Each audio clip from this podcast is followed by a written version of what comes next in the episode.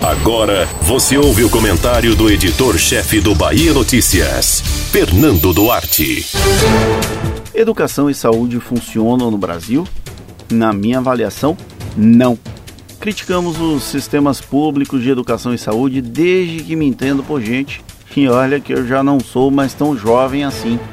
Porém, a solução encontrada pela equipe econômica e pelo Congresso Nacional para conceder o auxílio emergencial é desindexar o orçamento público para que não tenhamos mais uma reserva de recursos para essas duas áreas chaves. Soluciona algo? Não, piora tudo. Se o cobertor está curto, não adianta cobrir a cabeça e descobrir os pés. Não precisa ser nenhum especialista em economia para entender essa metáfora.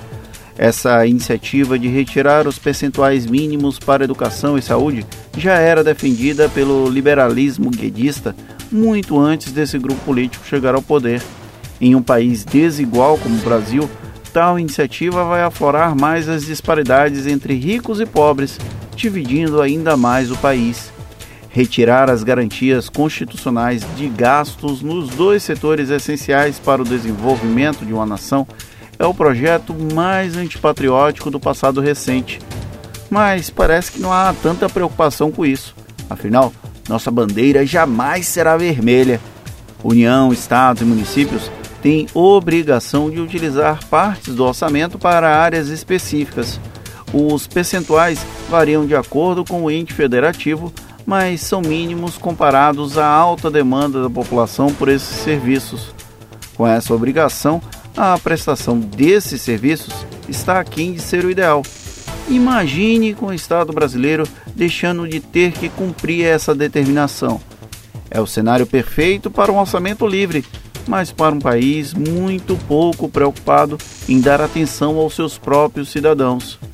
É isso que os brasileiros precisam? Eu discordaria dessa afirmação facilmente. Não dá para crer que os agentes políticos tão imbuídos no interesse público vão manter o funcionamento mínimo dessas áreas quando estiverem desobrigados de gastar com elas. Ah, esse trecho do interesse público foi ironia em caso de dúvida. A teoria do Estado mínimo é muito boa no campo teórico. Na prática, quando temos um país combalido pelas próprias estruturas de poder, ela só funciona para aumentar as desigualdades. Quem duvidar disso terá que concordar com a gasolina a R$ 6,00 sem reclamar. O auxílio emergencial é um mal necessário. A pandemia, infelizmente, deve se prolongar também por conta da inexistência de um plano nacional para enfrentá-la. Para o nobre ministro Paulo Guedes e parte dos parlamentares, é muito simples condicionar a transferência de renda à retirada da garantia de acesso à educação e à saúde. Para quem está fragilizado pela crise econômica, também. Porém, o futuro dirá se essa desindexação está mais para um fetiche desse neoliberalismo tupiniquim ou para um projeto para acabar com as obrigações já descumpridas pelo próprio Estado.